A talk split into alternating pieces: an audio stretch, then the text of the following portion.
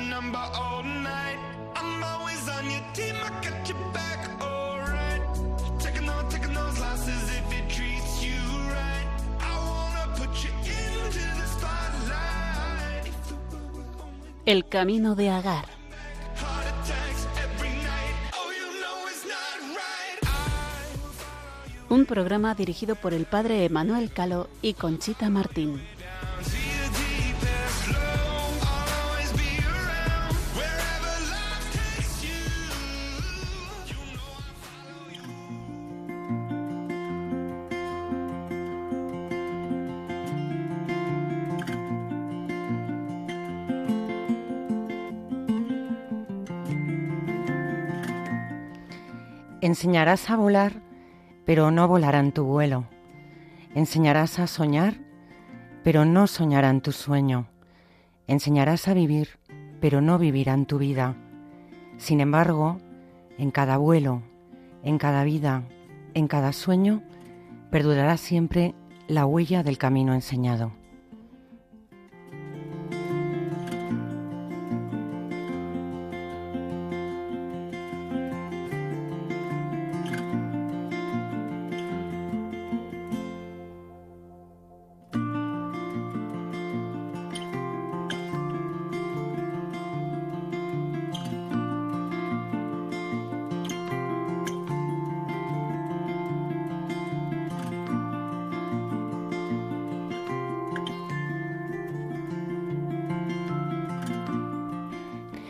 Muy buenas noches, queridos oyentes y amigos del Camino de Agar en Radio María.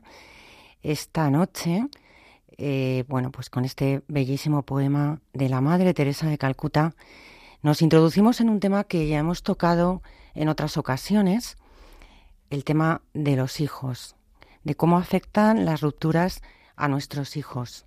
Decía la Madre Teresa de Calcuta, además, no te preocupes si tus hijos no te escuchan te observan todo el día. Un tema realmente apasionante que hoy vamos a tratar de una manera eh, muchísimo más práctica. Eh, si os acordáis, en otro de nuestros programas tocamos el duelo de los hijos y contamos con, con la colaboración del padre Borja Coello de Portugal, eh, bueno, pues que desde su perspectiva como hijo de separado nos comentaba pues cómo había vivido esa realidad en su vida, ¿no? Porque ser padres quiere decir sustancialmente recibir un don que regala una nueva perspectiva de amor basada en la óptica de una mutua generosidad y don de sí mismo. ¿Qué significa entonces realmente ser padre? ¿Es un don o es un derecho? Y además, ¿en qué se basa el amor conyugal? Como decía Juan Pablo II, los padres deben amar a la nueva criatura humana como la ama el, el Creador por sí mismas. Ser padres quiere decir sustancialmente recibir un don que regala una nueva perspectiva de amor basada en la óptica de una mutua generosidad y don de sí mismos. Vamos a ponernos en manos de el padre Emanuel, al que saludo en estos momentos. Buenas tardes, Emanuel. Muy buenas, Conchita, y buenas a todos los oyentes de nuestro programa El Camino de Agar, acompañando. Sí, es un regalo poder, poder compartir este, este ratito en la radio con todos y poder también ayudar a través de un poquito de luz en estas situaciones, especialmente en algo que, que todos los padres pues eh, llevan en el corazón, que son los hijos y más en estas situaciones eh, de dificultad. Claro que sí. Pues vamos a comenzar, como siempre, con tu oración, poniéndonos en manos del Señor.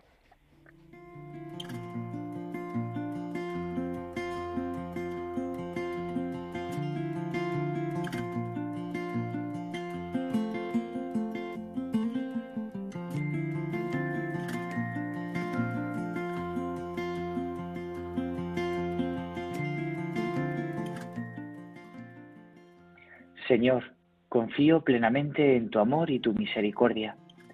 A través de tu palabra me siento amado, perdonado, sanado y liberado. Estoy dispuesto a seguir abriendo mi corazón para que en él manifiestes todas las gracias que tienes preparadas para mí. Hoy te suplico que me des la fuerza para saber enfrentar y luchar contra todas mis tentaciones y todas mis dificultades.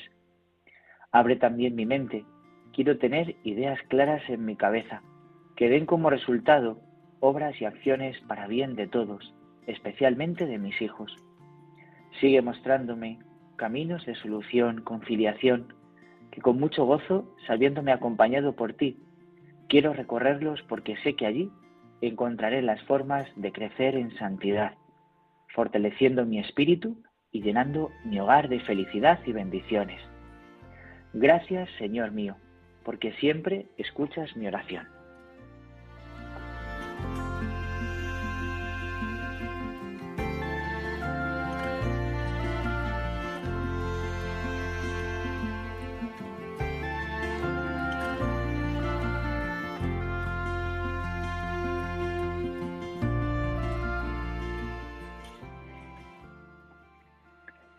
Del Evangelio según San Juan. En el principio existía el verbo, y el verbo estaba junto a Dios, y el verbo era Dios. Él estaba en el principio junto a Dios. Por medio de él se hizo todo, y sin él no se hizo nada de cuanto se ha hecho. En él estaba la vida, y la vida era la luz de los hombres, y la luz brilla en la tiniebla, y la tiniebla no lo recibió. Surgió un hombre enviado por Dios que se llamaba Juan. Este venía como testigo para dar testimonio de la luz, para que todos creyeran por medio de él. No era él la luz, sino el que daba testimonio de la luz. El verbo era la luz verdadera, que alumbra a todo hombre viniendo al mundo. En el mundo estaba, el mundo se hizo por medio de él, y el mundo no lo conoció. Vino a su casa y los suyos no lo recibieron. Pero a cuantos lo recibieron les dio poder de ser hijos de Dios, a los que creen en su nombre. Estos no han nacido de sangre, ni de deseo de carne, ni deseo de varón, sino que han nacido de Dios y el Verbo se hizo carne y habitó entre nosotros, y hemos contemplado su gloria, gloria como del unigénito del Padre, lleno de gracia y de verdad.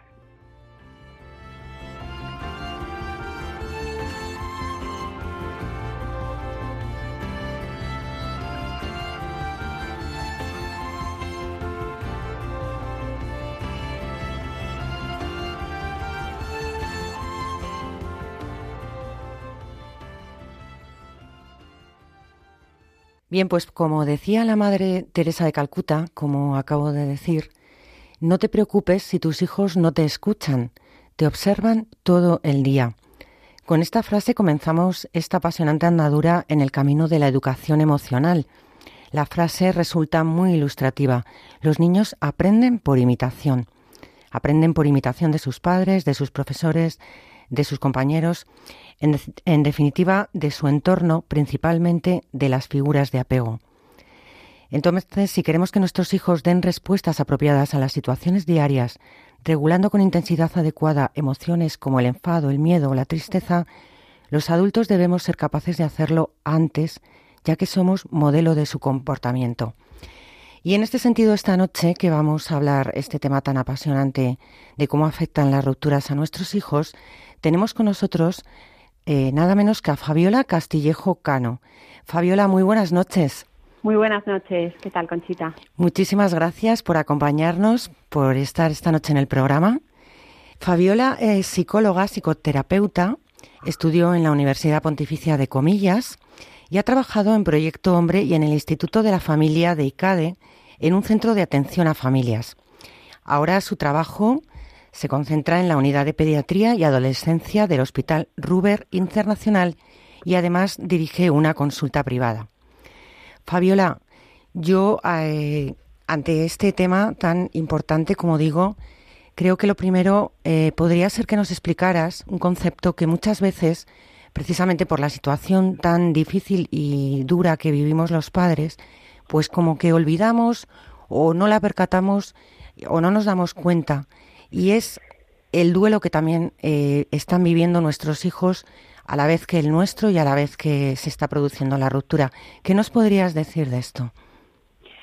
Bueno, pues yo creo que es innegable que cuando unos padres se separan, eh, bueno, se produce una situación de, descoloque eh, en, los hijos, que luego se puede producir una, una, por supuesto, una recolocación pero sí que eh, se produce una, una, una ruptura, mis, mis, padres no se separan y en muchos momentos al principio puedo sentir que pierdo a mis padres, ¿no? Los niños tienen otra mirada hacia sus papás eh, que es distinta a la mirada de pareja y a veces pueden sentir que pierden a esas figuras pilares. Y ahí producir eh, se produce un duelo que hay que acompañar y que y que bueno y que es importante mm, verlo y, mirarlo verles en su dolor no claro y tú me imagino que a lo largo de tus años eh, y tu experiencia habrás visto muchas, muchas de estas situaciones. ¿Cómo llegan estos niños a tu consulta? ¿Que les notas carencias?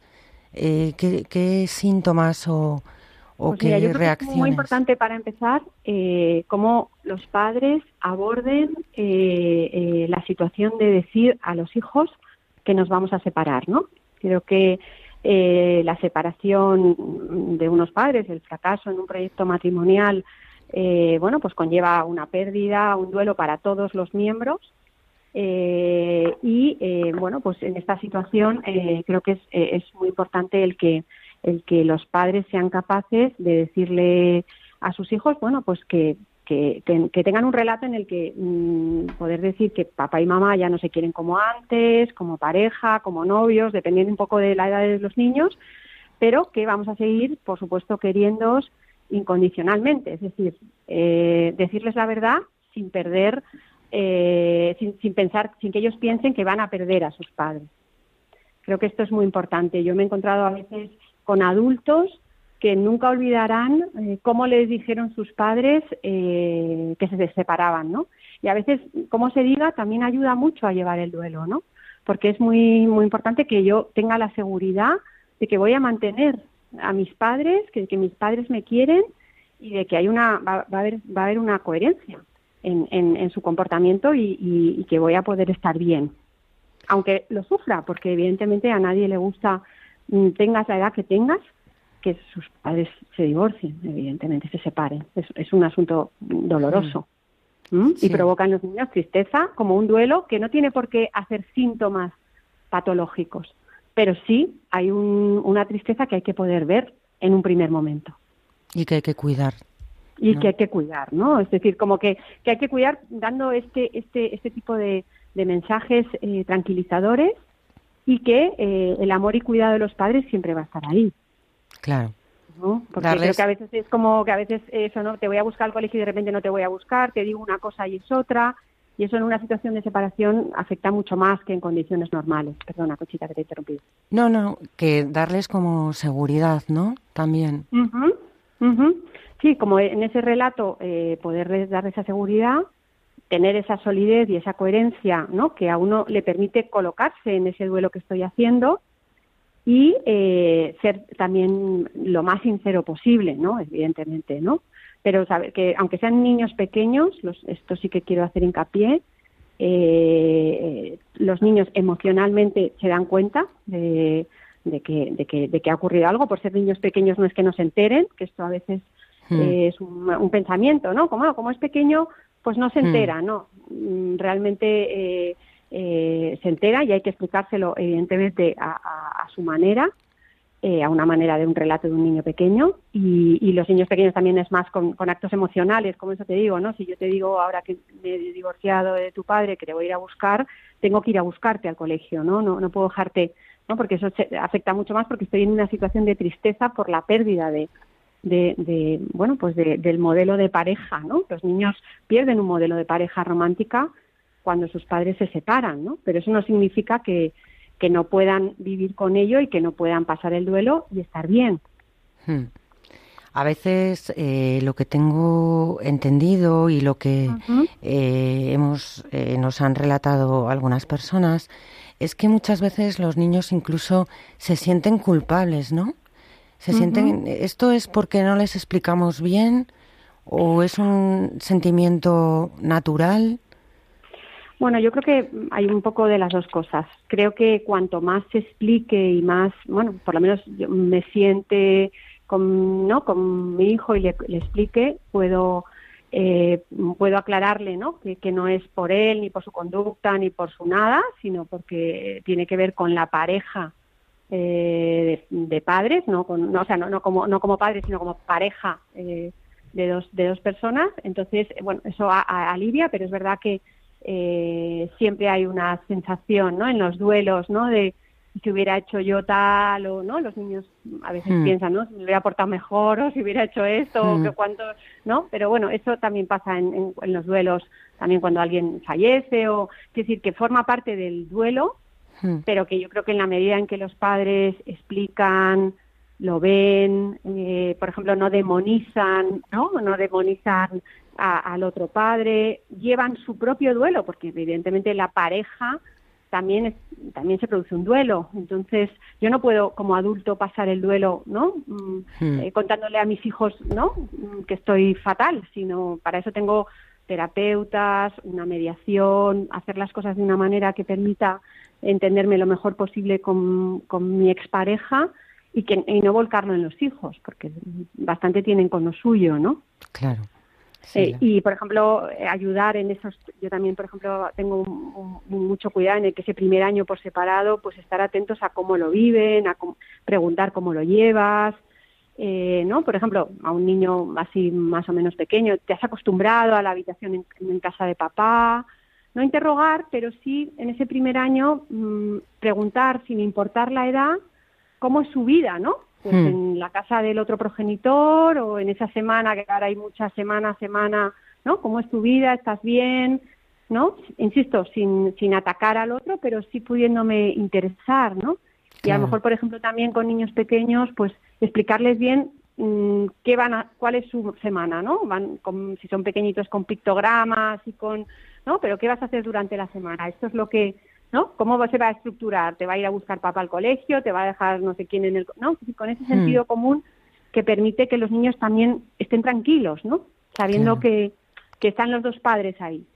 Dialogar un poco con ellos y que entiendan cuál va a ser el proceso y cuáles van a ser las, las condiciones. Exacto, sí, no, es importante. Porque es importante. Si, voy a pasar una semana en casa de mi papá, tengo que saber que a la semana siguiente voy a estar en casa de mi mamá o o al revés, o cómo se organiza el convenio, ¿no? que también es importante que se establezca unos convenios y una, una posición legal ¿no? que ayuda a que eso se organice ¿no? y, que eso también a los niños les dé, les dé esa coherencia. ¿no? ¿Tú consideras que hay una edad peor en la que se sufre más un hijo que otras? Porque eh, entiendo que, claro, cada edad conlleva una serie de sensaciones, una serie de dolores. Eh, ¿Puede ser peor unas edades que otras o...? Pues mira, yo creo que mm, en términos generales, y esto lo hablo así a nivel más eh, humano, creo que que se separen tus padres es doloroso, salvo que haya causas en las que, evidentemente, eh, la separación permite que no que, que, los niños estén mejor, que no que son situaciones extremas, ¿no? porque algunas separaciones salvan a, los hijos, ¿no? Que es eso. Pero bueno, en, términos de desamor, en términos siempre que se separen tus padres es doloroso para cualquier hijo.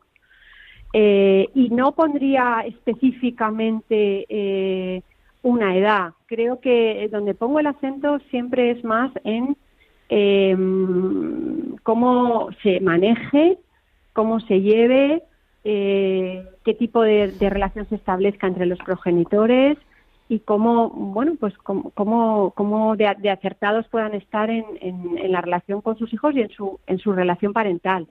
Hmm. ¿Sabes? No, no, creo que con niños pequeñitos, evidentemente, hay que ponerle palabras porque ellos a veces no saben y poner pictogramas para que ellos sepan que esta semana, este día, ¿no? Saben lo que les va a pasar y eso da mucha seguridad. Con chicos más mayores, poderlo hablar de modo razonable.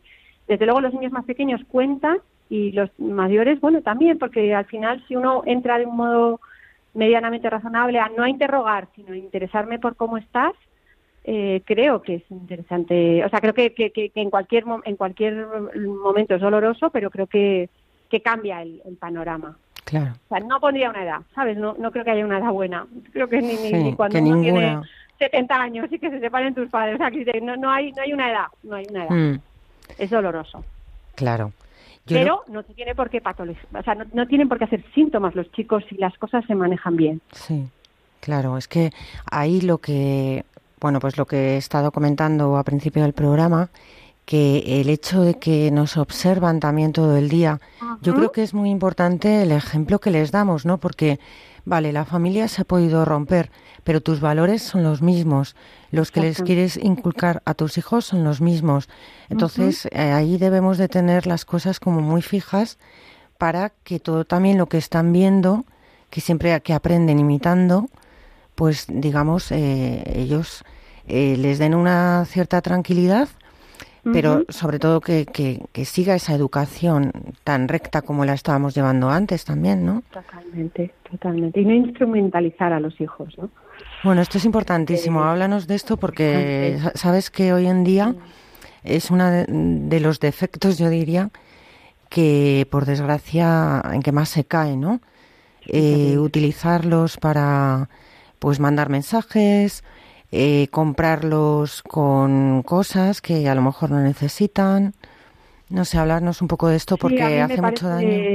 Creo que hace mucho daño porque es un modo de, eh, de como a veces eh, superar mi pena, mi pena como adulto, eh, volcado en mis hijos de una manera que no es buena para ellos, ¿no?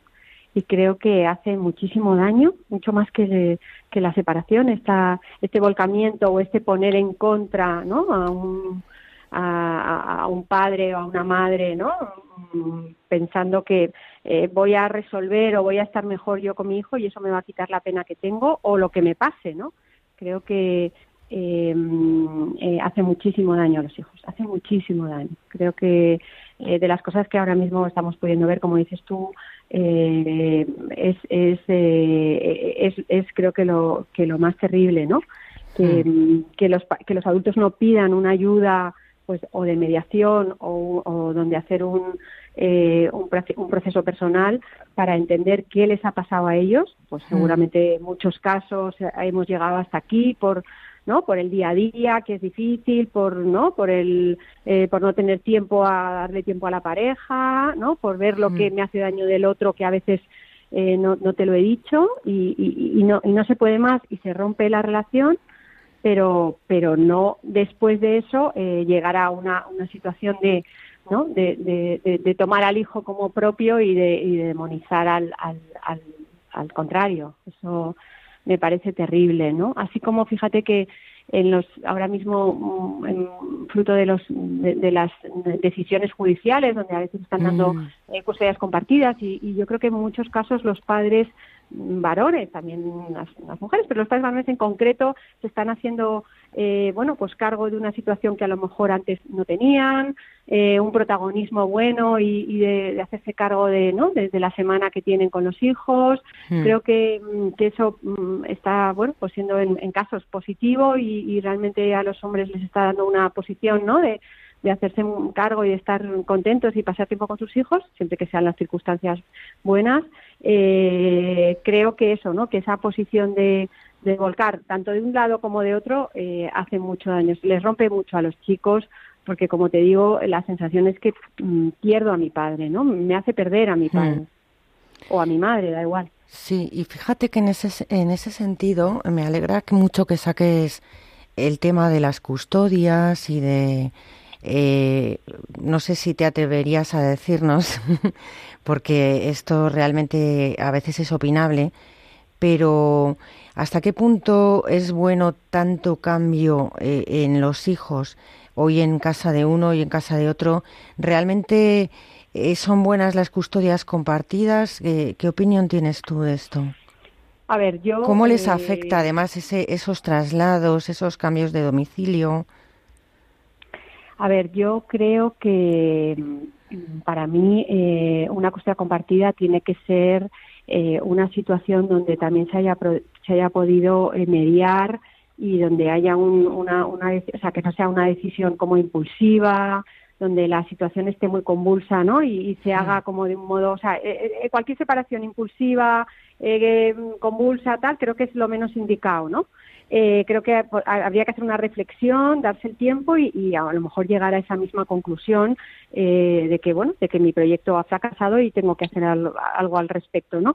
En relación a las custodias compartidas, fíjate, yo creo que eh, eh, no es la panacea, Creo que mm. hay gente que le ha venido fenomenal, o sea, creo que yo me, encuentro con, con personas que, que, tienen a sus hijos una o, dos semanas seguidas, depende del régimen, eh, y que de otra manera quizá no pudieran verles ni verles eh, en el día a día, ni verles crecer en las custodias que a lo mejor eran antes solo el fin de semana, los fines de semana al mes. Hmm. Eh, creo que eso eh, a, los chicos, a los hijos y a los y, a los y a los progenitores creo que creo que es bueno. creo que los niños se adaptan y siempre que haya, insisto, una buena relación, ¿no? Creo que la clave no está en la fórmula, creo que la fórmula si, si está bien llevada y creo que si, eh, si en este caso eh, eh, el progenitor varón que es donde antes quizá eh, la, custodia tenía la tenía más la daban más a las madres el progenitor varón quiere puede hacerlo tiene más condiciones laborales el teletrabajo a veces está ayudando también a esto. Quiero decir que, hmm. yo creo que bien llevado mm, puedo estar con mi padre y con mi madre, dentro de que siempre es una situación pues que no es lo mismo que estar en una familia, ¿no? ¿no? que, que, es una situación distinta, pero que yo creo que, que insisto, bien tramitado, bien explicado, eh, puede ser una posibilidad en la que yo disfruto con mi hija o con mi hijo o mis hijos y mi exmujer también, ¿no? Quiero decir, eh, no, no creo que haya una sola fórmula y para mí lo más importante es eh, el que eso, el que los niños sepan bien, esté bien manejado, claramente, y, que puedan eh, estar tanto con su padre como con su madre. Pero aquí la clave no está solo en la fórmula, que si es mm. posible, no, no creo que tiene muchas cosas buenas, sino en cómo se maneje. Sí. es tan clave. Yo creo que al final, pues, eh, sobre todo también no dejarnos llevar por la impulsividad y la toma de decisiones precipitadas, sino poner un poco de sentido común entre los dos, tratar de que de que precisamente ese tema pues siga llevándose eh, bueno pues entre los dos no no sé si el padre Manuel tendría alguna pregunta para, yo también, para ti. Sí, yo también quería hacer una, no sé, a lo mejor como un poquito de luz en alguna cosita. Eh, yo creo que también hay que, hay que distinguir entre, claro, entre lo que es la separación de los dos cónyuges o de las dos personas y, y luego lo que significa también pues vivir esa separación hacia los hijos no eh, porque que, que, un matrimonio pues eh, se rompa eh, no significa que la relación padre hijo madre hijo pues se rompa sino todo lo contrario. Yo creo que hay que distinguir que una cosa no funcione no significa que yo no busque el bien no la verdad para para mi hijo como hemos dicho, sea en la circunstancia y en la edad que sea, ¿no? Porque yo creo que eso es como muy muy importante y quizá el dolor de una separación, el trauma, eh, eh, pues pues mm, puede como desenfocar o, llenar de niebla pues eh, esta esta distinción y esta realidad, ¿no? Y, luego llegar a, a realizar como esas conductas de instrumentalizar no pues a los hijos de utilizarlos eh, vilmente o, también incluso pues eh, generar no situaciones de que no son beneficiosas para ellos no entonces creo que, que en eso es muy importante. Y me, me, sugiere como una, una pregunta no porque eh, por desgracia estas situaciones se dan no las situaciones en las que ante una separación no se busca el bien de los hijos eh, el bien común de los hijos, perdón, el bien del padre y la madre, sino que, se busca como un interés propio, un interés para uno mismo. Eh, cuando existe esto, ¿no? cuando alguno de los cónyuges se busca a sí mismo, no busca ese bien, busca a lo mejor a modo vengativo contra la otra persona, ¿cómo gestionar? ¿Cómo gestionar pues esa, esa relación, ¿no? Esa relación eh, cuando yo quiero un bien para mi hijo, pero la otra parte pues no ve ese bien que yo quiero o no lo quiere, pues cómo gestionarlo. Por si puede poner un poco de luz. sí, bueno, yo, yo creo que eh, eh, totalmente de acuerdo con usted, padre, en cuanto a, a que a que uno puede separarse y, que mi relación parental sea intacta y, el afecto y, eso es lo que le tengo que demostrar a mi hijo, que el afecto no va a cambiar. Eh, esta instrumentalización eh, yo la veo en, en, el hecho de que frente a mi dolor como progenitor por mi ruptura, vuelco en mis hijos, pues, o, mi, mi, dolor furibundo, ¿no? Y, realmente no, no, no, no objetivo, porque, eh, insisto, lo, lo, que se rompe es una relación, un vínculo de, de pareja, ¿no? No un vínculo con los mm. hijos, como usted dice, y que realmente em, eh, no, no, no, no, volcar en, en, en sentimientos, eh, aunque en algún punto uno pueda eh, sentir que, que hay cosas mm, que son injustas o que a lo mejor no son mm. como uno esperaría, pero creo que hay que, eh, o sea, creo que es muy importante, por lo menos como yo lo, lo manejo, es eh, cuál es el bien de los, de los hijos. Creo que mm, los adultos tenemos que ser capaces de, ¿no? De, atravesar, de sostener dentro de, de nuestras capacidades y si no pidiendo ayuda, pero lo que no podemos es volcarlo en los hijos, porque es muy injusto para los adolescentes, para los niños pequeños, ¿no? Porque se provoca como una herida que ya yo ya estoy en duelo porque yo ya siento que he perdido.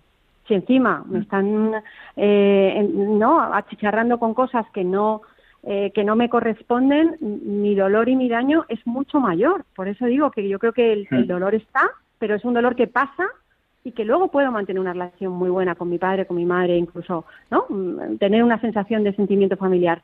Si se producen este tipo de conductas que muchas veces son más desde el lado adulto, esto rompe mucho a, los, a, los, a los hijos, les rompe mucho. Y creo que la persona, eh, ahí no, ahí el adulto tiene que ser capaz de pedir ayuda o de darse cuenta de que no puede ser, que así no puede ser.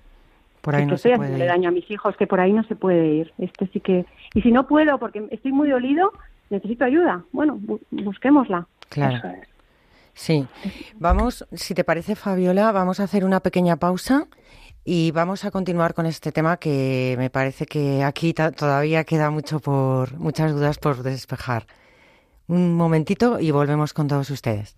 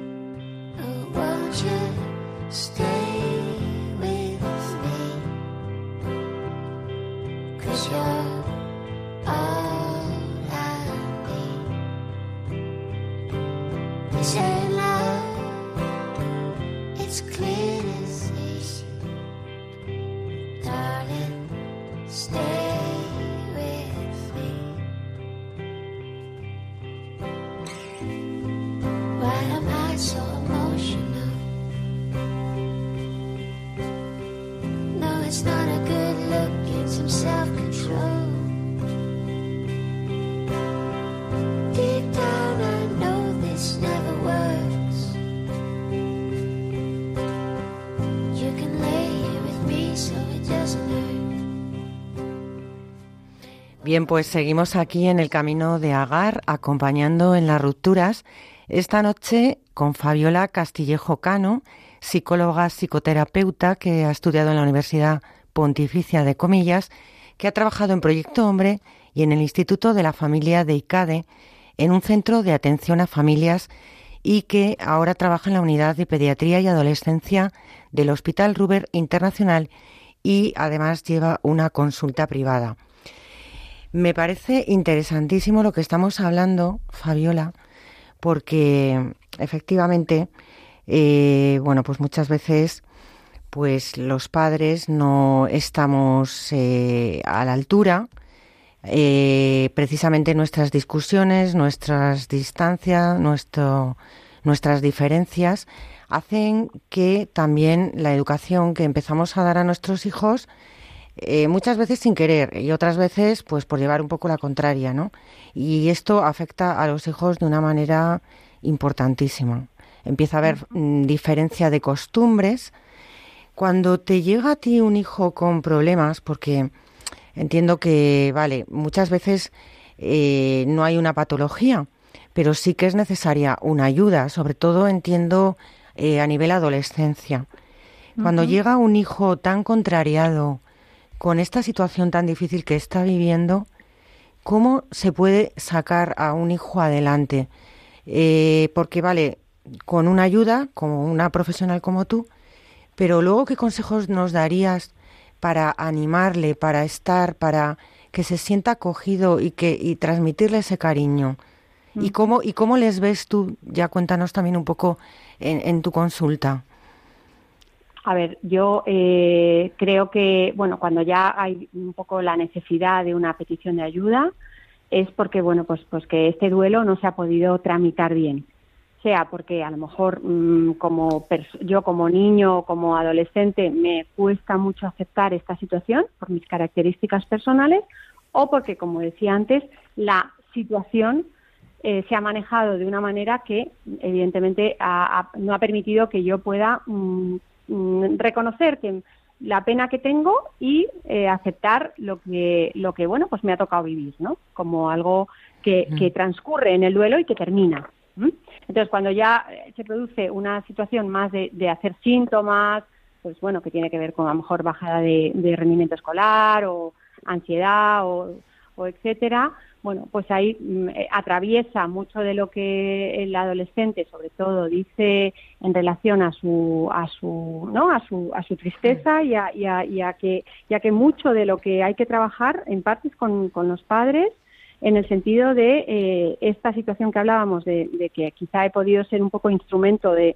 del sufrimiento de tanto de mi padre como de mi madre y que me y que me ha hecho daño los los hijos eh, eh, no quieren tomar partido, eh, mm. hay una lealtad. Eso, mm, eso ocurre siempre, sí. O sea, no quieren tomar partido porque son sus padres, es decir, y yo creo que, eh, por supuesto, hay situaciones muy duras y muy difíciles, pero creo que uno tendrá que hacer su proceso para, mm, cuando crezca, pensar en qué pasó, ¿no? Pero obligar a tomar partido genera también una fuente importante de síntomas y, y a veces, ¿no? el, el el, no dar importancia ¿no? a que eh, eh, a, tu, a, tu padre o a tu madre para seguir un poco en, en, contacto, en relación. A mí a veces, eh, bueno, pues me parece muy terrible, ¿no? Que uno pierda el contacto con sus padres o con uno de sus padres, como que no haya no haya visitas, bueno, por fruto de, ¿no? del enfado, con que no, no, haya una posibilidad de acercamiento, que eso también lo hacemos en, en una situación de, de cuando ya el chico ha hecho síntomas o la, o la chica no ha hecho síntomas en mm. una, situación de, de, terapia, ¿no? Porque creo que eh, no tiene por qué ser una separación una, una situación donde yo pierdo a mi padre o a mi madre. Eso es terrible. Entonces creo que parte de, de, lo que se produce es eh, en, en, esa, en, ese, en ese desempeño, en ese proceso de, de que nos separamos y, llegamos a, a, acuerdos, poder llegar a los acuerdos más razonables posibles y sabiendo que es muy difícil. ¿eh? Pero uno tiene que tener que ser capaz de sobreponerse como adulto a, una situación por el bien de los hijos. ¿Y qué le podríamos, porque muchas veces, bueno, pues tratas también de, lógicamente, ayudarles como padres, no solamente llevarles a un profesional, sino eh, cómo te parece que sería más cercano hablar con ellos, porque a veces, eh, eh, bueno, pues se establece una, una distancia eh, que a veces para los padres también es como muy difícil porque tú te sientes responsable de lo que está pasando. Entonces, eh, ¿cómo ayudas como padres a, ese hijo? ¿Es bueno eh, hacerles ver que ha sido un proceso natural? Porque es que tampoco es natural. ¿Cómo te, te puedes acercar más a un hijo? A ver, yo creo que eh, poder, eh, o sea, poder ver que él tiene un dolor, que yo también tengo un dolor como madre en este caso, eh, poderle, poderles ver en su dolor, poder acompañarles. Y creo que, por ejemplo, aquí el, primer año, ¿no? De todos los cambios es muy importante mm, estar ahí y, entender qué les está pasando, cómo lo están viviendo, eh, cómo te adaptas a esto, sin eh, hacer ningún juicio de valor. Creo que la generosidad es, es importante y, creo que no es fácil, ¿eh? porque a veces, bueno, pues mm, uno tiene que ceder, tiene, pero creo que eh, todo lo que se puede hacer en relación a que eh, la, la, la, situación sea lo más llevadera posible, sabiendo que hay menores que lo están pasando mal, es importantísimo y para eso estamos los adultos, aunque lo estemos pasando mal, podemos también, si no pedir ayuda. Y, insisto, preguntar, no interrogar, preguntar, ¿no? sin importar la edad, eh, cómo te ha ido, cómo estás. Eh, hablar mucho, no, Hablar, es que decir, eh, los chicos cuentan, más o menos. Es verdad que no cuentan cuando están separados en distintas casas, no cuentan el detalle, ¿no? Ellos mantienen, mm. ¿no? Lo que pasa en un lado y lo que pasa en otro. Pero yo puedo hablar de lo emocional, cómo te mm. sientes, cómo estás, eh, cómo lo llevas, ¿no? ¿Te gusta? ¿Te cuesta? Sé que es difícil haciéndose un poco cargo de, de, en, cada uno de los de los lugares de, bueno pues de que de que de que es difícil pero que puede ser algo aunque no sea la mejor opción una opción razonable donde yo mm, me llevo bien con mi padre en su casa con mi madre en la suya y entre ellos tampoco hay una guerra. Eh, que me la hacen ver no por más que a veces haya cosas que uno tenga que gestionar y de las que también tenga que ser capaz de, sobreponerse. Sí, que yo creo que ahí también, ¿no? A veces eh, hay que ceder en cosas. Es que es que no es fácil separarse para nadie, no es fácil separarse. Y no es fácil mm, mirar en el bien de los hijos a veces, ¿no? Porque uno está muy dolido y muy hecho polvo por la separación.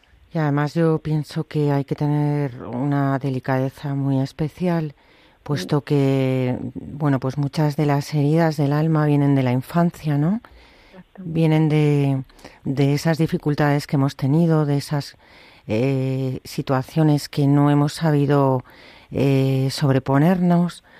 No sé, que, que también cuidando que ese hijo el día de mañana, pues bueno, pues tenga, digamos, un desarrollo psicológico bastante adecuado, aunque la situación sea difícil, ¿no? Fabiola, hay un tema que bueno pues afecta muchísimo muchísimo también o sea afecta a todo a los hijos evidentemente no pero hay un tema que, que lo llevan tremendamente mal no y es que muchas veces eh, bueno pues eh, hay una nulidad o bueno según como piense cada persona a lo mejor eh, pero bueno puede darse la situación de que uno vuelva a rehacer pues su vida lo que se llama habitualmente su vida, lo que es volver a tener relación con otras personas. Esto los hijos lo llevan mm, francamente mal. Es comprensible, porque claro, ya no es su padre y su madre, pero mm, bueno, de alguna manera también pienso que bueno, se puede dar esa opción y, y habría alguna manera de ayudarles para que entendieran también esta situación tan nueva y tan excepcional. Que por otro lado, a lo mejor eh, eh, los padres, bueno, pues no te digo que tengan derecho, porque eso no es a lo mejor la palabra, ¿no? Pero, pero pueden darse las circunstancias y es de también natural, ¿no? Imagínate una nulidad matrimonial. Totalmente. Vamos, yo creo que eh, evidentemente en el correr de los años y en lo largo de la vida uno no puede tener una, una, situación donde mi, mi, proyecto el que yo pensaba que iba a ser para toda la vida no es. Bueno y, y, y bueno tener eh, encontrar otra persona y hacer otro proyecto no mm, creo que es muy importante desde luego desde mi mirada eh, que eso eh, sea hecho de nuevo con cabeza. Es decir eh, yo por lo menos pongo los primeros seis meses el primer año, donde eh, si hay, por lo que sea, una relación eh, em, con otra persona, no es que hmm. los padres están separados, yo esperaría a presentarle a los hijos. creo que hay que esperar a que los hijos se hagan con la situación.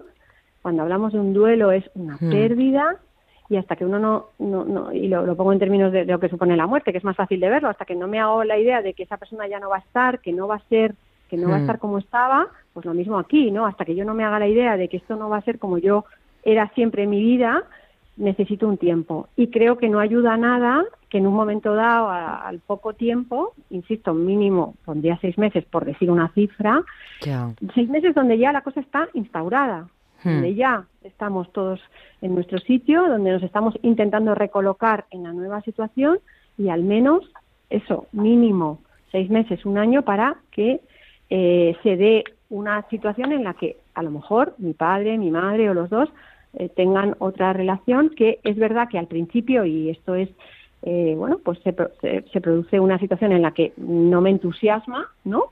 O se produce un pequeño rechazo, se vive como una, una situación más de esto nunca más va a volver a ser, porque los niños sí que tienen, los adolescentes, la idea fantasiosa de que mis padres a lo mejor vuelven a estar juntos. Y Claro. eso hay que, hay, o sea, en un primer momento está, ¿no? A lo mejor vuelven, a lo mejor volvemos, ¿no? Donde estábamos. Eh, entonces, bueno, eh, eh, creo que la presencia de un tercero que no tiene nada que ver tiene que haber pasado un tiempo para que ese primer momento de, bueno, pues de que no me entusiasme o de que a lo mejor lo viva con un poco de recelo pueda ser tramitado mm, de un modo razonable para que eh, pueda ¿no? Ser vivido como algo eh, bueno pues que se da que forma parte de la vida y que bueno que tendré que darle una oportunidad a esta persona no digo como hijo. Hmm. entonces eh, creo que eso eh, insisto siempre y todo mi mensaje que creo que soy un poco repetitiva eh, tiene mucho que ver con cómo se hagan las cosas no de, de cómo- cómo se establezcan cómo se hablen cómo se digan Sensatez qué tiempo se dé. Sí. sabes qué coherencia yo tenga al presentarte a alguien si te la presento a las tres semanas evidentemente te voy a destrozar es que no puede ser. Claro. es decir, todo esto creo que es muy importante que, que uno lo piense desde el lugar adulto, porque es lo que, mm, bueno, pues en, en general las separaciones se producen sobre todo cuando los niños son pequeños o adolescentes, ¿no? Entonces creo que es importante que eso sea algo cuidado, ¿no?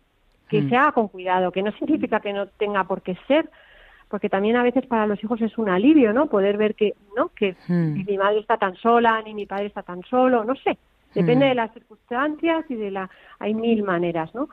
Sobre todo cuando ya son más mayores. Pero mm, en cualquier caso siempre va a ser algo de- a lo que yo aludo desde lo emocional que me va a costar y que va a volver a, a reabrir, ¿no? Que no- ya no Claro. tengo la familia que tenía, pero tengo otra y hoy, me- el otro día me contaba un, un, un niñito de, de, ocho años, pues he tenido reyes en casa de, ¿no? En mi casa de papá, en casa de mamá. ¿no? Bueno, bueno, pues, pues mira, pues, eh, es decir, de alguna manera eh, Sí, hay que ver lo eh, positivo. eh, hay como hay que ver la cosa como positiva y, y- para él, bueno, pues dentro de todo el dolor del divorcio, pues también eh, esto es una pasada, ¿no? Que Claro. evidentemente era un niño muy pequeño, ¿no? Pero bueno, que, que si, si las cosas se hacen bien, uno puede gestionar eh, como, como niño y luego pos- posteriormente como adulto lo que suponen las separaciones y la vida está llena de separaciones, ¿no? Con lo cual está es vivida de un modo duro y doloroso, pero también enseña cosas de, de la vida, ¿no? Sí. No que sé ojalá no se tuvieran que dar, ¿eh? Ojo. Efectivamente. Yo quería, yo quería, Fabiola, eh, preguntarte, ¿no? Eh, porque estamos ya ahí como medio terminando este momento. Si nos podías dar, no sé, como algún testimonio, claro que sí, anónimo, eh, de las situaciones, ¿no? Eh, que ha- has podido eh, seguir, acompañar, eh, pero con la característica de la fe. ¿No? La fe en un padre que quiere vivir desde, desde la luz del Señor, ¿no? Pues esta situación, o el padre, la madre, y también, eh, no sé si algún testimonio, como tratas con, con niños también, o con jóvenes, eh, con hijos, eh, también a través de los hijos, ¿no? Alguna situación, ¿no? Algún testimonio que puedas compartirnos. Bueno, cuando usted me pregunta a través de la fe, ¿no? Yo creo que, mm, insisto, parejas que su proyecto de matrimonio ha fracasado, que, que realmente no eran muy mm, inmaduros, ¿no? Que, que realmente no, no habían eh, eh, hecho realmente, pues eso, ¿no? Un, un trabajo de conocimiento personal para, para meterme donde donde me estaba metiendo y entrar en un matrimonio eh, por la iglesia y que luego, bueno, pues esto se rompe y bueno, pues se hace un proceso, ¿no? Eh, eh, sí que tengo, he tenido en, en, en consulta, en este caso, eh, una, un varón que está pidiendo, bueno, pues su, su nulidad, que realmente es un, es un dolor enorme, porque también me doy, o sea, uno eh, cuando lo ve en consulta, el, el daño que ya he hecho, ¿no? Eh, eh, por haberme, bueno, pues por, por, por haber tomado esa decisión, que era una decisión evidentemente bueno, pues eso, ¿no? Como desde una situación de desamor y donde no, y de que por diferentes causas he llegado hasta aquí, y el, el asumir, ¿no? Eh, esa, esa responsabilidad para, para tomar, en este caso era una niña pequeñita, de unos 5 o 6 años, eh, emocionalmente cómo lo estaba viviendo la niña, cómo poco a poco le ha ido acompañando para que ella entendiera y también a, la, sensación de, como decía, lo tenía en la cabeza, eh, esta sensación de custodia compartida, donde yo tomo un protagonismo que a lo mejor en, durante mi matrimonio no tenía tanto eh, de ocuparme de mi hija y de tener una, una muy buena relación con ella en, en las semanas que, que paso con ella, adaptando un poco las, las circunstancias laborales eh, y, pudiendo disfrutar y ver crecer a, mi hija eh, desde el lugar también, por supuesto, de la fe, desde una relación buena y de, y de, perdonarse a uno mismo y perdonar a la otra persona, ¿no? Eh, que ha sido mi pareja y que, bueno, por sus circunstancias no, no se ha podido, ha fracasado este proyecto y, hmm. y creo que, que, ayuda, que ayuda también, eh, sobre todo el perdón, por ejemplo, creo que ayuda mucho, el perdonarse a uno mismo y perdonar también la situación de, a veces al principio es muy triste, ¿no? Y uno a veces saca lo peor de uno mismo, ¿no? Pero luego es capaz de, no creo que la fe ayuda en este sentido, ¿no? Sí, qué importante el perdón. El perdón creo que es muy importante porque es muy sanador. Y creo que el perdón permite eh, eh, tener una mejor relación y la mejor relación directamente va directamente a los hijos que esto es todo lo que entonces creo que, que desde un lugar religioso o desde un lugar eh, católico cristiano eh, esta posición ayuda a, también a perdonarme a mí mismo, ¿no? Porque a lo mejor también pues no me lo pensé lo suficiente, no no, no, no, no le di importancia, ¿no? A, a lo que estaba teniendo entre manos, fui un poco inmaduro o inmadura, ¿no? Quiero decir que ahí eh, cada uno tiene sus circunstancias, ¿no? Pero creo que se producen muchas rupturas desde este lugar y, y, y, luego pasa mucha factura porque es muy doloroso separarse. O sea, que, que no es nada, ¿no? Es decir, es algo doloroso, que, que duele mucho y que todo el mundo, bueno, pues eh, también lo pasa mal, ¿no?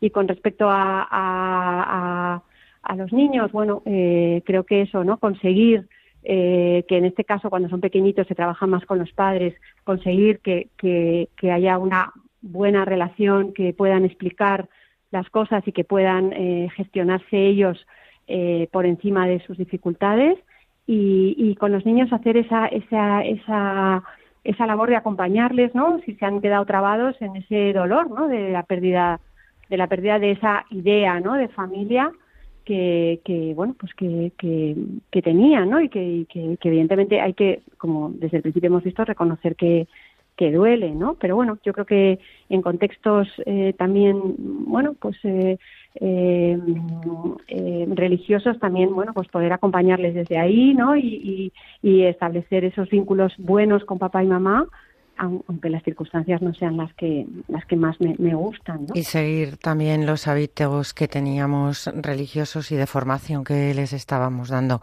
Fabiola, me encanta cómo nos has hablado, me encanta todo lo que nos dices. Realmente se nos queda muy corto. Eh, me encantaría que tenerte otro día en el programa, pero ahora lamentablemente se nos acaba el tiempo. Al final los minutos pasan muy rápidos. Así que, bueno, pues te agradecemos muchísimo eh, todas estas cosas que, estas ideas que nos has dado, estas luces que nos has abierto y despejado. Y bueno, pues muchísimas, muchísimas gracias por estar en el programa. Gracias a vosotros. Y nada, espero que podamos contar contigo, como te digo, en otra ocasión. Un abrazo. Un abrazo, gracias. Muchas gracias.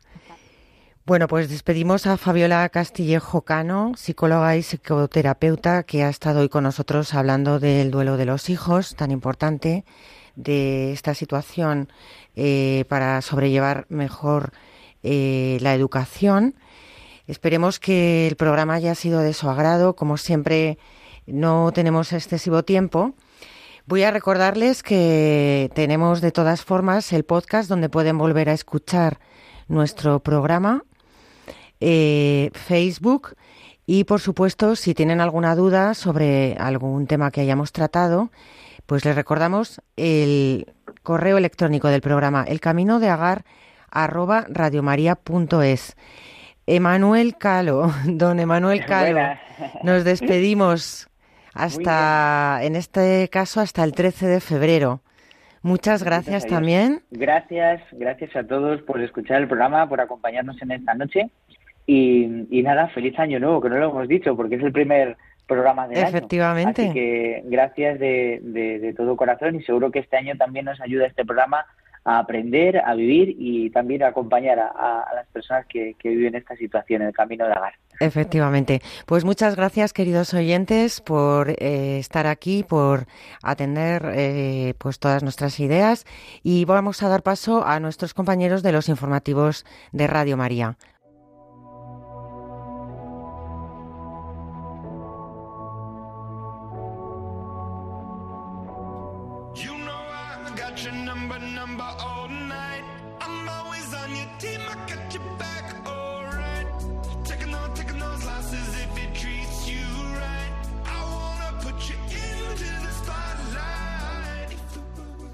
El camino de Agar.